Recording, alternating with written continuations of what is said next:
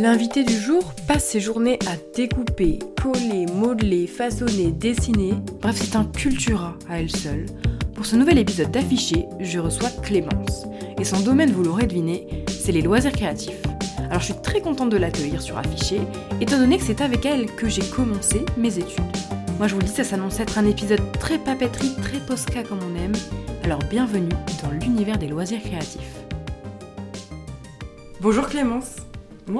On parle des loisirs créatifs aujourd'hui parce que c'est quelque chose qui est vraiment de plus en plus présent dans nos sociétés. On en voit partout des petits projets qui émergent comme des, euh, des, apéros peinture, des, des bars pour peindre sur de la céramique, des cours de poterie, partout. Donc toute cette ère des travaux manuels, des loisirs créatifs, c'est pas nouveau. Il y a déjà le DIY, donc le, do it yourself qui existe euh, depuis les années 90. Pourquoi, à ton avis, ça attire autant? Je pense que ça attire autant parce que euh, les gens ils ont besoin de sortir euh, de leur quotidien et donc de se concentrer sur une euh, activité. Ça leur permet de pouvoir vraiment découvrir d'autres choses et je pense qu'on peut revenir aussi sur cette notion de loisir. Donc à la base en fait il n'y avait pas vraiment de séparation entre le travail et les temps de non-travail. Et donc euh, ces loisirs, ça n'existait pas. Et puis au fur et à mesure du temps, il y a les horaires de travail qui ont été mieux définis. Et c'est seulement à partir de ce moment-là que euh, l'industrie des loisirs s'est développée.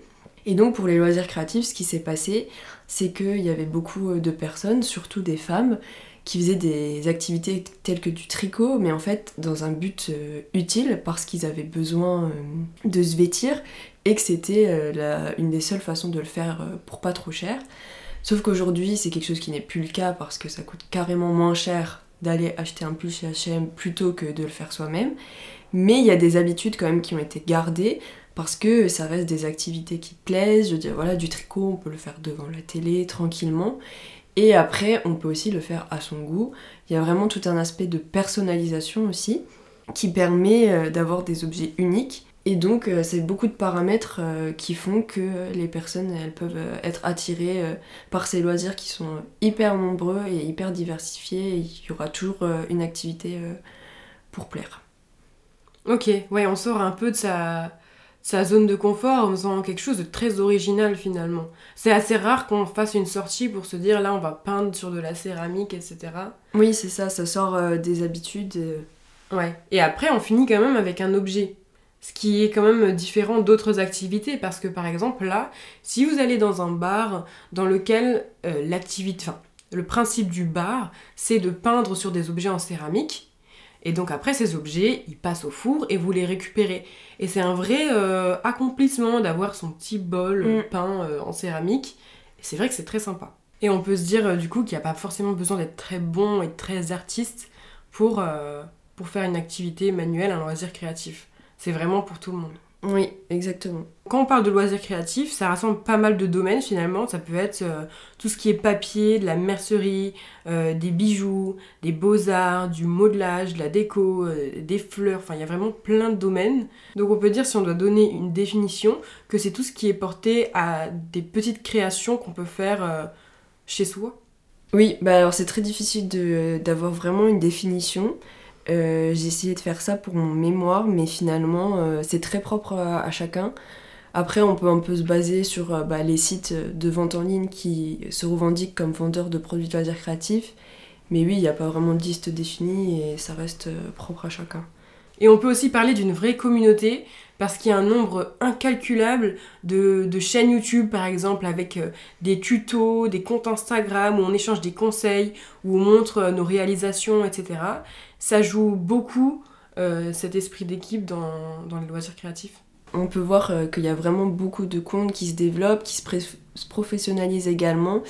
Et euh, c'est vrai que c'est un phénomène qu'on peut voir beaucoup sur les groupes Facebook également de loisirs créatifs. C'est vraiment des communautés d'échange où il y a des posts tous les jours, des personnes qui vont montrer leur création, puis du coup il va y avoir des échanges aux commentaires, comment t'as fait ça, etc. Et donc on voit bien que ça explose et qu'il euh, y a vraiment du monde partout et surtout qu'il y en a aussi pour tous les goûts. Ok oui, donc les réseaux sociaux euh, joue un rôle très important. euh. Oui, en fait, euh, les loisirs créatifs, c'est une des premières communautés euh, qui s'est in- installée sur Internet, sur les réseaux sociaux, avec toutes ces communautés de pratique. Ce qu'on retrouve maintenant beaucoup, c'est qu'il y a énormément de tendances en loisirs créatifs. Et ça s'enchaîne beaucoup, en fait, comme dans le milieu de la mode. Il y a beaucoup d'activités qui vont apparaître un temps et disparaître. Je pense notamment à la pâte Fimo, qui a été très en vogue à un moment où c'était de créer des petits bijoux, souvent euh, plutôt avec des formes de gâteaux, etc. Et maintenant, c'est quelque chose euh, qui a presque disparu. Ça va laisser place à d'autres activités, comme bah, par exemple le tufting ou euh, le punch needle également. Et il y a vraiment tout un jeu de tendances qui s'est vraiment accéléré à cause des réseaux sociaux. Et il y a toujours un besoin en fait de se renouveler, notamment du coup pour euh, les entreprises qui doivent toujours chercher de nouveaux loisirs créatifs euh, à proposer. Et donc tous ces petits bricolages, on associe beaucoup euh, la peinture, le collage, le bricolage aux enfants initialement, mais il y a quand même beaucoup d'adultes qui arrêtent de se mentir à eux-mêmes et qui admettent que oui, ils aimeraient beaucoup peindre des petites fleurs sur ce coquetier en céramique. Et donc ça s'est beaucoup développé et maintenant c'est une activité très adulte, j'ai envie de dire, qu'on assume comme activité de, détente euh, pour les adultes. Ouais, il y a plein de choses qui existent maintenant. Euh, Il y a beaucoup de kits aussi euh, par les magasins de loisirs créatifs pour pouvoir créer des choses assez rapidement et en ayant le, matériel ou bien justement des lieux où on peut se retrouver pour créer, mais vraiment adaptés aux adultes euh, et pensés euh, pour les adultes. Et alors là, si on, se dit qu'on veut commencer une activité, comment tu conseilles de le faire? Parce que c'est vrai que les loisirs créatifs, c'est beaucoup de matériel, que le matériel, c'est souvent très cher, et il faut le stocker, etc. On peut avoir tendance à se dire, allez, là je commence euh, la broderie, et on va acheter tout le matériel, on se dit, c'est bon, je suis lancée, la broderie n'aura plus aucun secret pour moi. Et finalement, le matériel va être rangé pendant la prochaine décennie dans le placard. Donc comment on peut commencer une activité sans se ruiner et sans investir tout dans quelque chose qui peut être éphémère? Bah justement, on peut passer euh, donc par euh, des kits. Il y a quand même beaucoup de marques qui en font maintenant. Il y a la petite épicerie, il y a Casey Art. Et ça permet de retrouver euh, le matériel nécessaire pour pas trop cher et donc plutôt pour réaliser un seul projet. Mais après, évidemment, s'il y a des, du matériel, des aiguilles pour la broderie, etc., ça peut être réutilisé mais, et ça permet d'avoir une bonne base. Ok.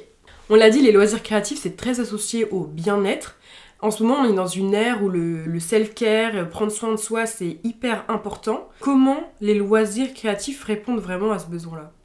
C'est des activités manuelles, comme on a dit, et c'est plus quelque chose qui est courant euh, pour tout le monde comme euh, en étant des professionnels. Et donc ça permet de pouvoir créer des choses par soi-même et donc souvent de développer un sentiment de fierté qui apporte du bien-être et qui permet de se sentir bien et aussi euh, beaucoup témoignent que euh, ça permet de se déconnecter et de vraiment euh, se mettre dans une bulle et, et de pouvoir changer d'air pendant un- moment. Pour tout ce qui est santé mentale, réduire le stress, l'anxiété, et puis l'estime de soi aussi, au final. Oui, c'est ça. Personnellement, j'ai lu que ça répondait à tous les besoins de la pyramide de Maslow. Alors pour ceux qui ne connaissent pas, sans entrer trop dans les détails, la pyramide de Maslow, c'est une pyramide en marketing qui hiérarchise les besoins de chacun.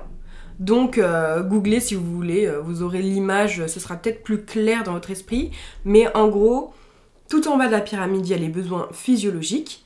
Et donc les loisirs, ils permettent par exemple de se nourrir, de de s'habiller en faisant de la couture, en faisant du tricot, etc.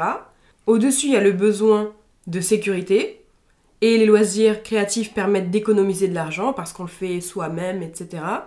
Ensuite, le besoin d'appartenance parce que eh ben, ça regroupe beaucoup d'adeptes, on l'a dit, euh, une communauté qui se donne plein de conseils. Ensuite, on a au-dessus le besoin d'estime parce que eh ben, on est fier de nous, de notre euh, belle euh, œuvre. Et enfin, tout en haut de la pyramide, le besoin d'accomplissement, parce qu'on répond à des, à des à certaines valeurs et on a exploité toutes nos compétences pour fabriquer tel ou tel objet. Maintenant, je te propose un petit quiz. Ok. Comme tu es très très calé en loisirs créatifs, l'idée c'est que il existe vraiment des tonnes de loisirs créatifs, souvent méconnus et insoupçonnés. Alors je vais te le dire le nom d'un loisir et tu vas nous expliquer l'activité. Ok. Évidemment, si tu ne la sais Mhm. pas, je pourrais t'aiguiller. Est-ce que c'est bon pour toi? Oui. Alors on va commencer par l'amigurumi. Je sais pas si je le prononce bien. Ouais. C'est ça. C'est pour faire euh, des petites peluches euh, en crochet. C'est japonais. Mm. Et euh, pareil, hein, tous les noms, et n'hésitez pas à googler parce que le podcast fait que vous ne le voyez pas, mais c'est très sympa à voir. Ensuite, c'est très tendance en ce moment, vous l'avez sûrement vu sur TikTok d'ailleurs, le diamond painting. Ouais, alors c'est des petits, euh, bah, des petits diamants qu'il faut recoller euh, sur euh, une image à l'aide d'un petit outil et donc à la fin ça fait toute, toute une image euh, en diamant. C'est un peu comme une peinture à numéro, Ouais, sauf voilà. des diamants. C'est ça. Ok. Alors j'ai vu aussi qu'il existait le béton créatif maintenant. Ouais, bah ça ressemble. Enfin, il y a le béton créatif et aussi un peu euh, la gesmonite, ça se rassemble un peu les deux et donc ça permet euh, de mettre en fait dans un moule et donc de créer euh, des objets de la forme du moule. C'est ça ou pas? Oui, c'est ça. ok. Il y a aussi le killing. Ça se dit comme ça Ouais. Alors le killing, en fait, à l'aide d'un petit outil des, euh, des rubans de papier, en fait, il faut les enrouler à l'aide de l'outil et donc on va pouvoir euh, créer différentes choses euh, sur du papier. Donc, euh, bah, par exemple, des petites fleurs. euh, Ouais, c'est comme des petites bandelettes de papier qu'on enroule et qu'on colle sur une Ouais. feuille pour créer des formes. Ensuite, on peut parler de la Cricut. Ça, ça fait un carton en ce moment. Ouais, bah ça, ça vraiment, ça explose euh, de plus en plus. Donc en fait, la Cricut, c'est une machine de découpe qui permet de découper plusieurs matières, donc euh, comme euh, le papier, le vinyle, euh, et pour euh, les plus grosses machines, un peu du carton ou du bois. Et en fait, tout se passe par un logiciel numérique où on peut créer donc ses propres formes pour pouvoir les découper. Ça c'est vraiment un phénomène, on peut voir de plus en plus des partenariats, des personnes qui en achètent, ou justement aussi les groupes de, sur Facebook de loisirs créatifs, il y a un groupe qui s'appelle Je peux pas, j'ai Cricut, et il y a des publications vraiment mais tous les jours à foison. Et euh, c'est hyper intéressant de voir tout ce qu'on peut faire, c'est vraiment une machine euh, qui ouvre de nombreuses possibilités. Et euh, dans la même euh, veine, il y a aussi euh, la silhouette euh, caméo. Et c'est quoi la silhouette caméo? C'est une machine euh, pareil euh, de découpe. Ok. Alors, je te propose aussi le dripping. Est-ce que tu sais ce que c'est? Non, je connais pas. Alors, le dripping, c'est une technique euh, de peinture qui consiste à laisser couler la peinture sur euh, le tableau ou bien même à projeter la peinture. Euh, je sais pas si toi aussi, à un moment donné, tout le monde a voulu peindre sa chambre comme ça. Enfin, nous, c'était une ère où tout le monde voulait peindre les murs en blanc et puis prendre des maxi pots de peinture et jeter de la, de, de la peinture dans tous les sens. Voilà, alors on a voulu pendant environ 10 minutes et ensuite on est revenu à la raison. Mais voilà, donc ça s'appelle le dripping. Ok. Et enfin, je vais te parler du tufting. Ouais. Alors ça c'est très à la mode aussi euh, en ce moment. C'est avec euh, un pistolet et euh, de la laine avec une toile, enfin un- un- une toile dans un cadre. Et en fait avec ce pistolet, avec la laine qui est insérée dedans, euh, on va aller attaquer la toile et donc pouvoir former des motifs. Et donc c'est un instrument qui est assez professionnel quand même et on peut faire des petits tapis, des choses comme ça. Ouais, et ça a été rendu célèbre aussi dernièrement par Joyka, le youtubeur, qui a fait une vidéo là-dessus et qui a fait qui a fait The Rock, non? Je crois qu'il a fait The Rock en, tapis. Voilà, pour l'info. Donc comme quoi cette liste n'est pas du tout exhaustive, il en existe pour tous les goûts et il y a vraiment plein de loisirs auxquels on n'aurait presque jamais pensé. Donc euh, renseignez-vous, il y a sûrement quelque chose qui pourra vous intéresser, quelque chose de satisfaisant dont vous serez fier euh, au final. Au-delà d'être une passion pour beaucoup, on peut dire que les loisirs créatifs, c'est aussi un vrai métier maintenant. Et c'est ton cas, enfin, c'est ton objectif. Alors, est-ce que tu peux nous expliquer un peu les métiers qu'on peut faire dans ce domaine? Alors, du coup, déjà, la difficulté, c'est qu'il n'y a pas de diplôme de loisirs créatifs. Donc euh, là, il y a des nouveaux métiers qui émergent dans les loisirs créatifs, donc bah, comme pour beaucoup de domaines, donc des créateurs de contenu. Donc euh, grâce à ce qu'elles postent, euh, les personnes peuvent obtenir des partenariats et donc pouvoir en vivre. Donc je pense euh, par exemple à Happy as the Bee qui est beaucoup centré euh, sur la couture, mais aussi à Poulette Magique qui est plutôt euh, sur les DIY. Et donc par ce biais-là, elles peuvent en vivre. Après, il y a tous les nouveaux lieux aussi où, on peut faire des loisirs créatifs.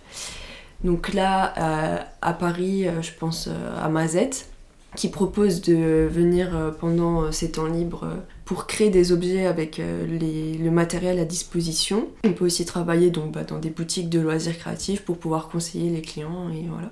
Ok, et donc il n'y a aucune étude destinée à ça? Non. Comment on fait? Il faut quand même faire des études un peu créatives pour après s'orienter par soi-même ou qu'est-ce que tu conseilles? Hum, bah, Je pense pas forcément. Euh, parce qu'en fait, tous euh, les métiers qui sont dans les loisirs créatifs en général, c'est de l'entrepreneuriat. Donc il n'y a pas besoin de, de métier. Ok, donc un peu de. beaucoup, beaucoup de travail, un peu de chance. C'est un peu la recette quoi. Et toi, c'est quoi ton objectif rêvé professionnellement pour toi? Moi, j'aimerais bien faire euh, la communication d'une entreprise de loisirs créatifs. Eh ben écoute, écoute, l'appel est lancé. Vous avez ici une perle rare. Et même au-delà de ça, même si on veut pas en faire son métier, faire des loisirs créatifs, ça permet d'avoir des vrais skills, des vraies compétences en matière, euh, par exemple, euh, de, patience, de minutie, de, de même de résolution de problèmes finalement, qui peuvent être très utiles dans plein d'autres métiers. Ouais, ouais, c'est clair. Et alors pour terminer cet épisode, je voudrais te demander Qu'est-ce que tu dirais aux personnes qui écoutent ce podcast pour les convaincre de commencer une activité manuelle de loisirs créatifs? Bah déjà ça pourra leur faire que du bien et euh, surtout ça leur permettra euh, de sortir euh, un peu de leur cadre de travail etc et vraiment de penser à autre chose et, et de pouvoir ressentir ce petit sentiment de fierté quand on a créé un objet qui nous plaît. Voilà, donc écoutez, lancez-vous, qu'est-ce que vous attendez, j'ai envie de dire? Et puis c'est la fin de cet épisode. Merci à vous d'avoir écouté. On se retrouve la semaine prochaine avec un nouvel invité. Salut